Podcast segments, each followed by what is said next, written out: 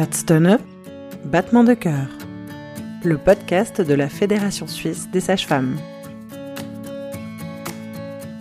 Récemment, apparut en Suisse une mise à jour des recommandations relatives aux mutilations génitales féminines et à l'excision à destination des professionnels de santé. Des sages-femmes, membres du réseau suisse contre l'excision, ont participé à l'élaboration de ces recommandations, parmi lesquelles, pour la Fédération suisse des sages-femmes, Maria Pia Politis-Mercier, enseignante au sein de la filière sage-femme de la Haute École de Santé Vaud et aujourd'hui retraitée.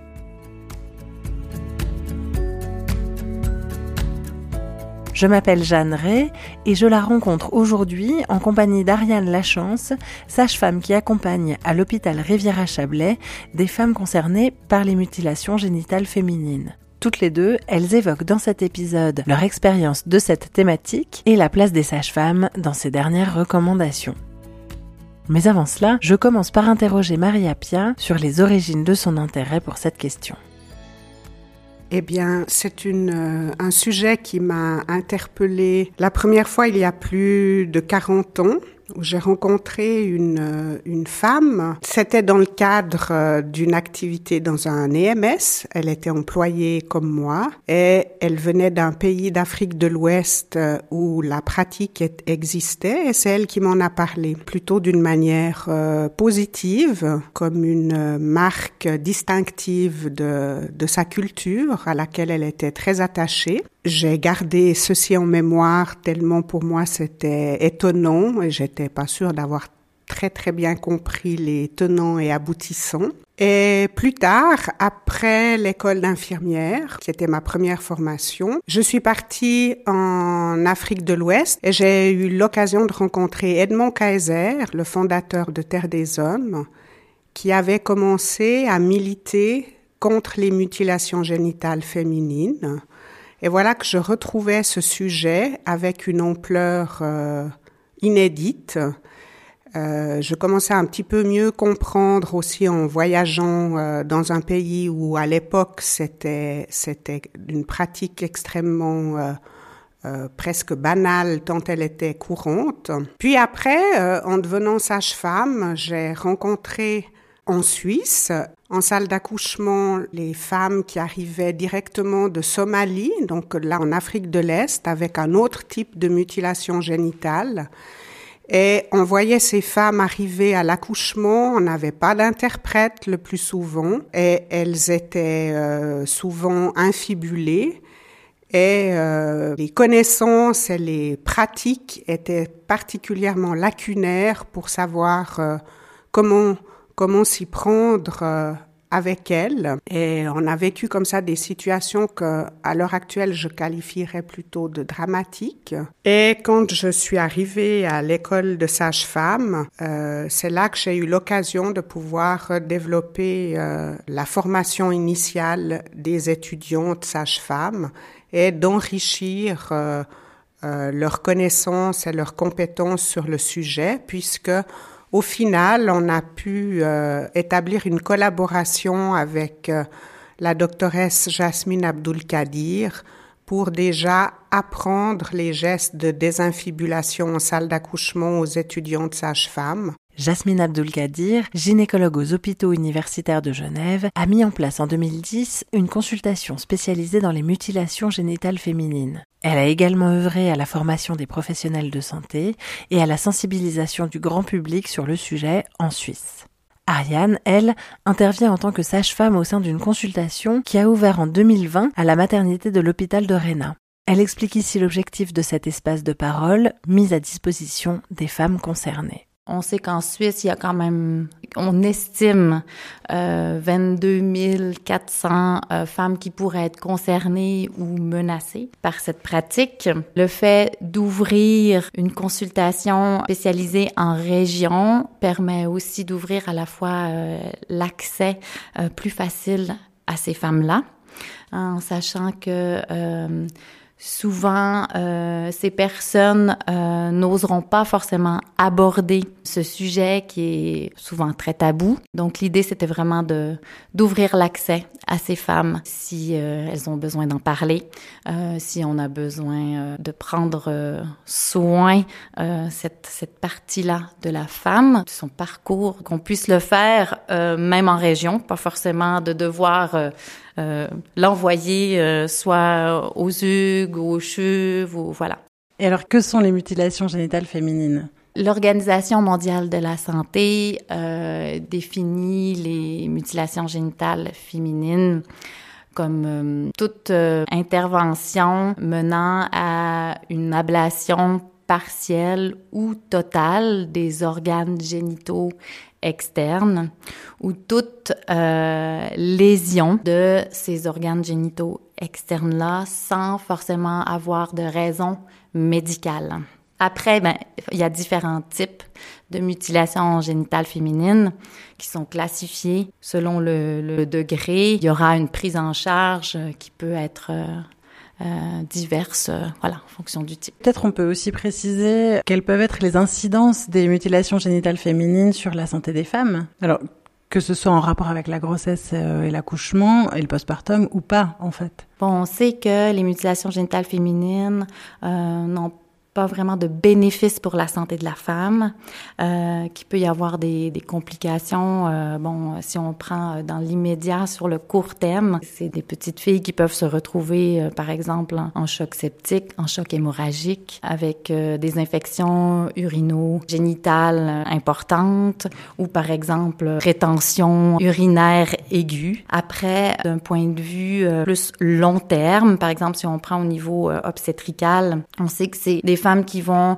avoir un risque augmenté de césarienne qui peut être lié au fait que simplement que l'équipe ne sera pas suffisamment formée et informé sur la désinfibulation. Un risque augmenté de lacération périnéale importante, de degré 3 par exemple, un risque augmenté d'instrumentation, un temps prolongé euh, de la deuxième phase du travail. La naissance peut aussi euh, raviver un stress post-traumatique. Du point de vue psychologique, ce sont des femmes qui peuvent aussi avoir des troubles anxieux. Voilà aussi au niveau sexualité, c'est des femmes qui vont peut-être avoir euh, plaisir diminué, lubrification qui peut aussi être diminuée. Mais attention, c'est pas toutes les femmes qui vont être concernées par ça, ça c'est important de le dire, mais qu'elles peuvent être et qu'elles peuvent euh, avoir besoin euh, d'en parler et de comprendre. Et alors, pourquoi les sages-femmes euh, sont particulièrement concernées par cette thématique? Euh, ben parce que les sages-femmes, c'est elles qui vont accompagner la grossesse, l'accouchement, le suivi postpartum. Elles sont concernées à plusieurs moments. Donc, une femme, par exemple, selon le, type de mutilation génitale qu'elle aura, euh, il y a une prise en charge qui sera nécessaire, importante. Euh, sera important de préparer la femme, comme par exemple, je pense à une femme qui euh, euh, est concernée par une infibulation. Qu'est-ce que c'est une infibulation? Une infibulation, c'est vraiment euh, c'est une fermeture euh, soit des petites lèvres ou des grandes lèvres euh, par raccollement. Donc, on aura incisé oui ou non le clitoris ou le capuchon, une partie du, du, du, capuchon du clitoris et ensuite les petites lèvres pourront être incisées ou pas et ensuite racolées ou sinon c'est les grandes lèvres qui peuvent avoir été aussi incisés et racolés.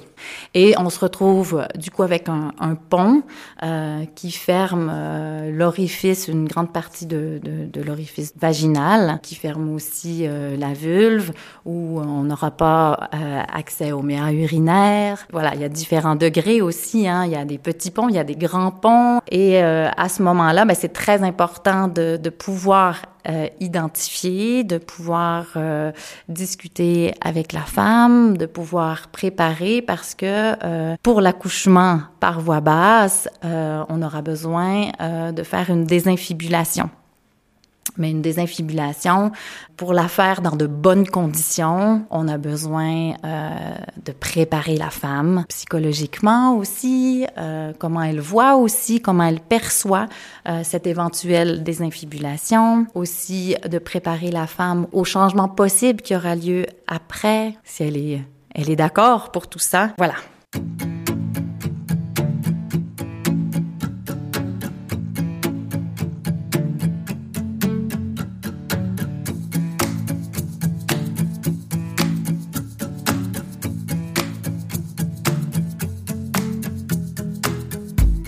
Récemment, le réseau suisse contre l'excision a réédité des recommandations ou a mis à jour des recommandations à destination des professionnels de santé. Alors tout d'abord, pourquoi des recommandations? Et par ailleurs, quelle y est la place des sages-femmes? Parce que toi, tu y as participé, Maria-Pierre.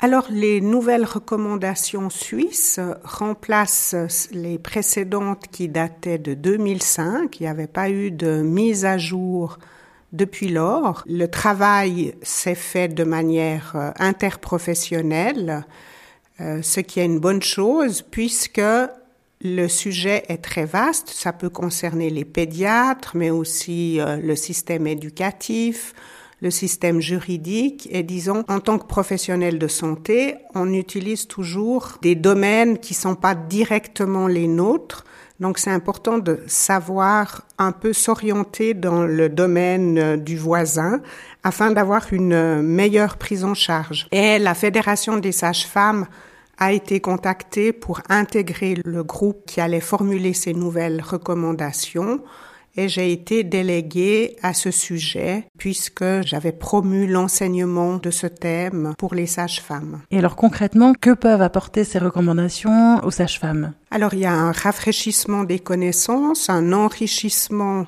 des connaissances avec les, les pratiques euh, recommandées internationalement qui figurent dans le document. Et euh, les sages-femmes sont régulièrement nommées dans le document en tant que professionnels de santé. Maintenant, nous sommes euh, depuis quelques 20 ans une profession de niveau HES. Donc, on a une responsabilité, une autonomie euh, à faire valoir au sein du système de santé, mais aussi au sein euh, avec la population concernée. Donc ça veut dire aussi oser aborder ces sujets qui, on va dire, euh, sont pas des sujets quand même hyper fréquents, oser les aborder, devoir même les aborder avec les femmes avec euh, les conjoints aussi, il faut pas les oublier. Par exemple, euh, les recommandations essayent de créer plutôt le dialogue avec les femmes concernées et donnent beaucoup d'exemples de comment entrer en communication avec ou sans interprète communautaire. Donne aussi euh, un rôle à la sage-femme si la désinfibulation devrait être euh, euh, pratiquée durant l'accouchement. Une sage-femme peut être dans une équipe, la personne la plus qualifiée parce qu'elle l'a déjà fait. Ça peut être un geste sage-femme, pour autant évidemment qu'elle ait été formée à ce sujet. Donc euh, les sages-femmes, si on veut prendre en charge le plus complètement possible les femmes, ça n'empêche pas bien entendu de s'appuyer sur d'autres spécialistes comme un sexologue par exemple, mais disons il y a quand même des éléments de base que nous avons le droit et le devoir de réaliser avec les femmes.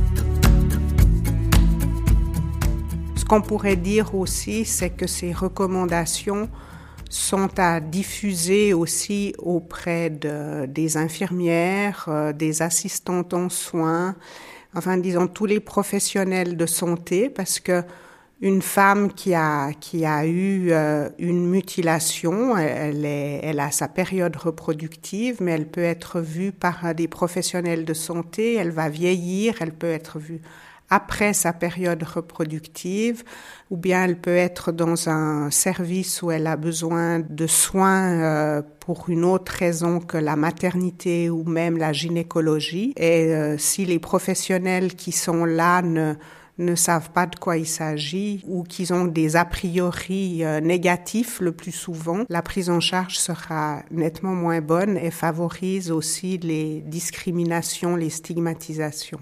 Ariane, tu as réagi tout à l'heure quand euh, Maria Pia disait euh, qu'il euh, fallait prendre aussi en compte le conjoint dans l'histoire.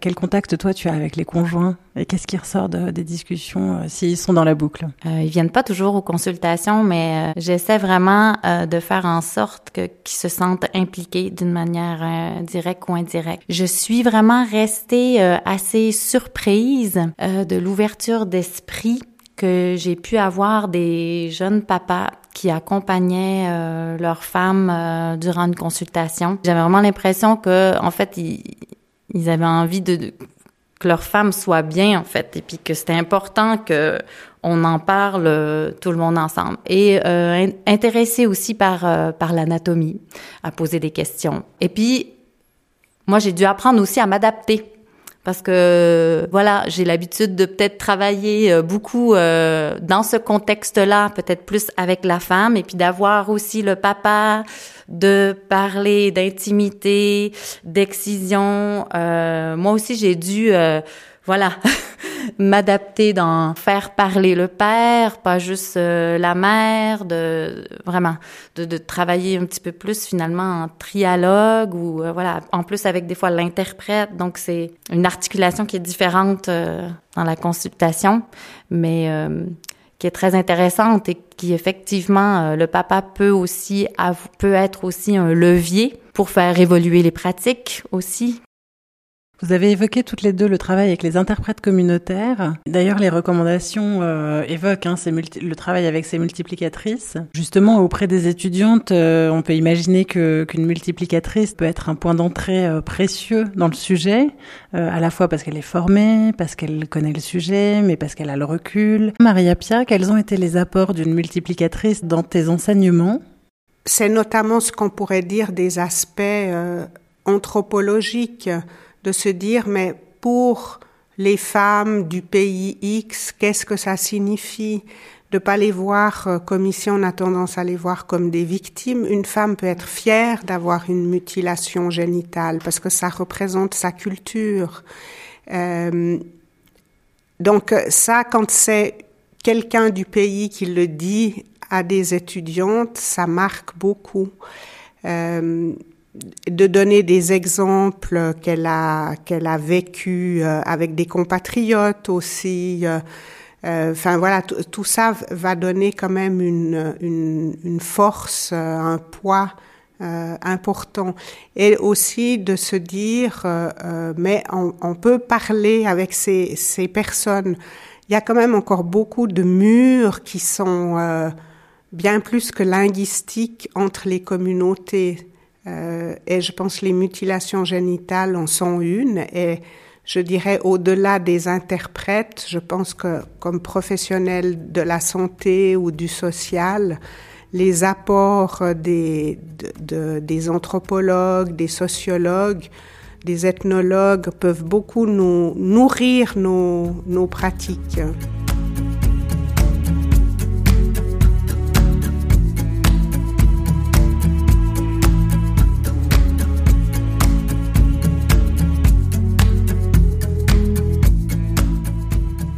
Alors on parle de préparer une désinfibulation, de ce que ça implique, euh, de, de ce que ça implique pour l'accouchement, pour le postpartum, en parler avec la femme, mais ça c'est la situation on va dire, idéal où on a le temps euh, en amont de l'accouchement, pendant la grossesse, que ça a été décelé aussi, qu'il y a eu euh, un diagnostic posé. Ariane, qu'est-ce qui se passe si ça n'a pas été euh, un sujet soulevé pendant la grossesse, par exemple? Effectivement, on a encore ben, beaucoup de femmes qui passent entre les gouttes, malheureusement, et puis on peut se retrouver en salle de naissance avec une femme infibulée, avec ben, une équipe qui n'est pas préparée parce que c'était pas noté dans le dossier, et puis du coup des interventions euh, qui vont être précipitées, qui vont être faites dans l'urgence, pas forcément avec les meilleures conditions, malheureusement.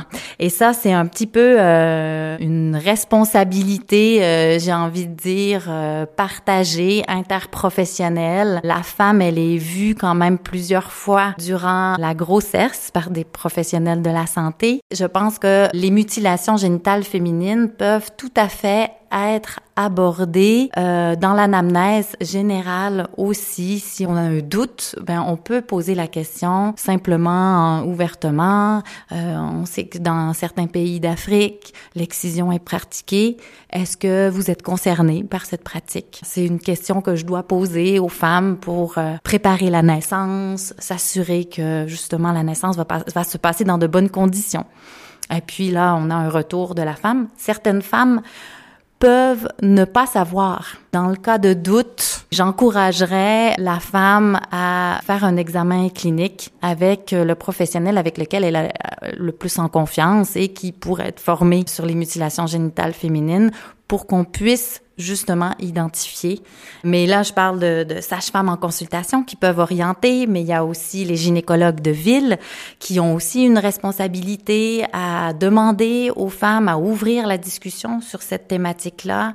Et puis, si euh, ils ont peut-être moins de temps pour aborder, ben d'orienter justement vers un point de contact euh, régional qui eux pourront prendre le temps euh, d'investiguer, de prendre le temps de discuter avec la femme, le couple, la famille, euh, évaluer s'il y a des risques, voilà, chez l'enfant à naître aussi. Ces points de contact sont importants où ils regroupent en réseau différents professionnels spécialisés, que ça soit un gynécologue, une conseillère en santé sexuelle, euh, éventuellement un juriste, des interprètes communautaires habilités pour euh, pouvoir discuter de ces sujets.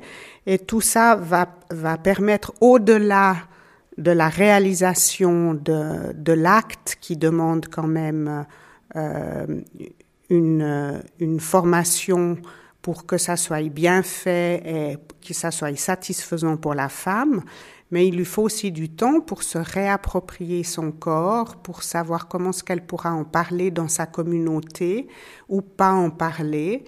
Euh, qu'est-ce que ça signifie comme transformation, si elle peut en avoir euh, des bénéfices ou peut-être aussi ressentir euh, une perte liée à une nouvelle identité euh, qui peut-être des fois ne lui ne lui conviendra pas forcément, etc. Donc euh, tout ça c'est assez euh, complexe et ça s'étale sur le sur le temps. donc pouvoir d'une part savoir que toutes ces dimensions sont impliquées, c'est nécessaire, mais aussi de savoir où adresser la femme, que ça soit avant une grossesse là où les sages-femmes seront moins présentes, évidemment, pendant une grossesse ou après un, accouchement. Euh, et ça peut aussi impliquer, bien évidemment, des discussions avec le partenaire, qui soit euh, du même pays d'origine ou qui soit euh, originaire d'un pays où ça n'est pas habituel dans le cas de couples mixtes. Alors, c'est quand même un sujet sensible euh, au croisement de, l'intimité, de la culture. Comment on peut l'aborder en tant que professionnel dans le respect des patientes et de leur famille euh, ou même de leur culture? Bon, d'abord d'être à l'écoute, de les accueillir, de hum, rendre un environnement euh, le plus possible confortable et propice à la discussion. Euh, de suivre le rythme de la femme ou du couple. Euh, de partir de, de ce que elle elle connaît déjà de ce que elle elle elle, euh, elle ressent par rapport à, à l'excision aux mutilations génitales féminines de qu'est-ce qu'elle connaît de sa propre anatomie euh, en utilisant, euh, voilà, on peut utiliser des dessins, des schémas, ou euh, on peut utiliser des, des, des modèles on utilise beaucoup euh, un set de vulves qui représentent les différents types d'excisions, qui sont pas forcément euh, exhaustifs, mais euh, ça permet des fois à la femme de, de peut-être se repérer. Et puis à partir de là, on construit. Parfois, les femmes ne feront pas forcément la distinction, par exemple, entre le méa urinaire et l'orifice vaginal. On peut clarifier tout tout ça avec elles. Pour le clitoris, en leur montrant, en leur expliquant que, par exemple, euh, voilà, toute l'entièreté du clitoris. Hein. Souvent, peut-être qu'elles elles, peuvent penser qu'elles ont perdu tout le clitoris, mais en fait, euh, elles ont perdu un bout du clitoris et euh, de leur montrer que tout, tout, qu'il y a une grosse partie qui est encore là qui, qui peut être encore stimulé et puis de ouais d'aller au rythme et puis des fois on n'arrive pas en une seule fois à peut-être tout aborder des fois ça nécessite un suivi ou parfois ça nécessite qu'on oriente euh, vers d'autres professionnels mais finalement, si on voulait être dans le respect absolu euh, du vécu de ces femmes, on pourrait se questionner sur pourquoi on interviendrait, pourquoi on les ferait parler de ce sujet si elles n'ont pas forcément envie d'en parler, pourquoi on reconstruirait, euh, c'est-à-dire de quel droit euh, le soignant occidental devrait se saisir de cette question en réalité, si on veut poser la question de façon un peu naïve. C'est sûr que selon comment on aborde le sujet, cela peut extrêmement heurter euh, les femmes et leur communauté, les, gens peuvent euh, sentir euh, des relents de colonialisme, de perception que leur culture est inférieure à la nôtre. Ça, c'est des réalités. Et même si c'est pas l'intention du professionnel, il faut savoir que c'est sous-jacent. Mais disons, on va pas non plus proposer des interventions euh, qui ne seraient pas euh, pertinentes pour euh, un mieux-être. Par exemple, si je prends une désinfibulation, elle est proposée en termes de, d'éviter un risque supplémentaire. Euh, c'est pas contre leur culture. Dans le pays d'origine, souvent l'infibulation est aussi ouverte.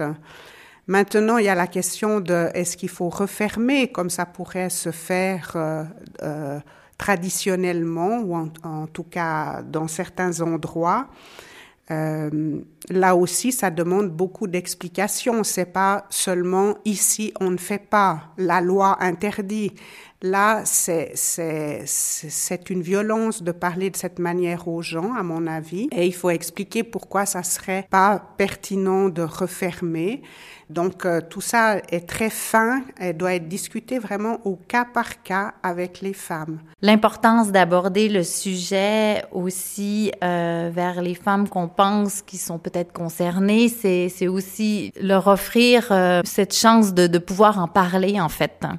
Euh, parce que oui, il y en a plusieurs femmes qui vont avoir subi excision et qui vont très bien la vivre euh, et puis qui auront pas eu forcément de conséquences sur leur santé, mais il y aura euh, de ces femmes qui euh, auront pu être euh, traumatisées, euh, avoir vraiment des désagréments euh, sur leur santé au quotidien. Et ben, pour ces femmes-là, c'est important d'ouvrir la discussion à toutes les femmes qui peuvent être concernées pour justement que celles qui ont réellement besoin puissent avoir la chance d'aller un peu plus loin et de se sentir euh, écoutées. Et puis en fait, je suis impressionnée des ressources que les femmes, elles ont des stratégies qu'elles trouvent à continuer à avancer, à se battre, parfois malgré euh, des vécus qui, ont pu être euh, dans le passé euh, très traumatiques. Et puis, ben, c'est vrai que de voir ces femmes repartir avec, j'ai l'impression, d'avoir que j'ai senti qu'elles ont pu déposer un petit peu de ce qu'elles gardaient euh, au fond d'elles depuis longtemps, parce que bien souvent, c'est la première fois qu'elles en parlent. Ben, je, ouais, ça, ça me donne énormément, en fait. Je, voilà, ça, ça, remplit ma journée.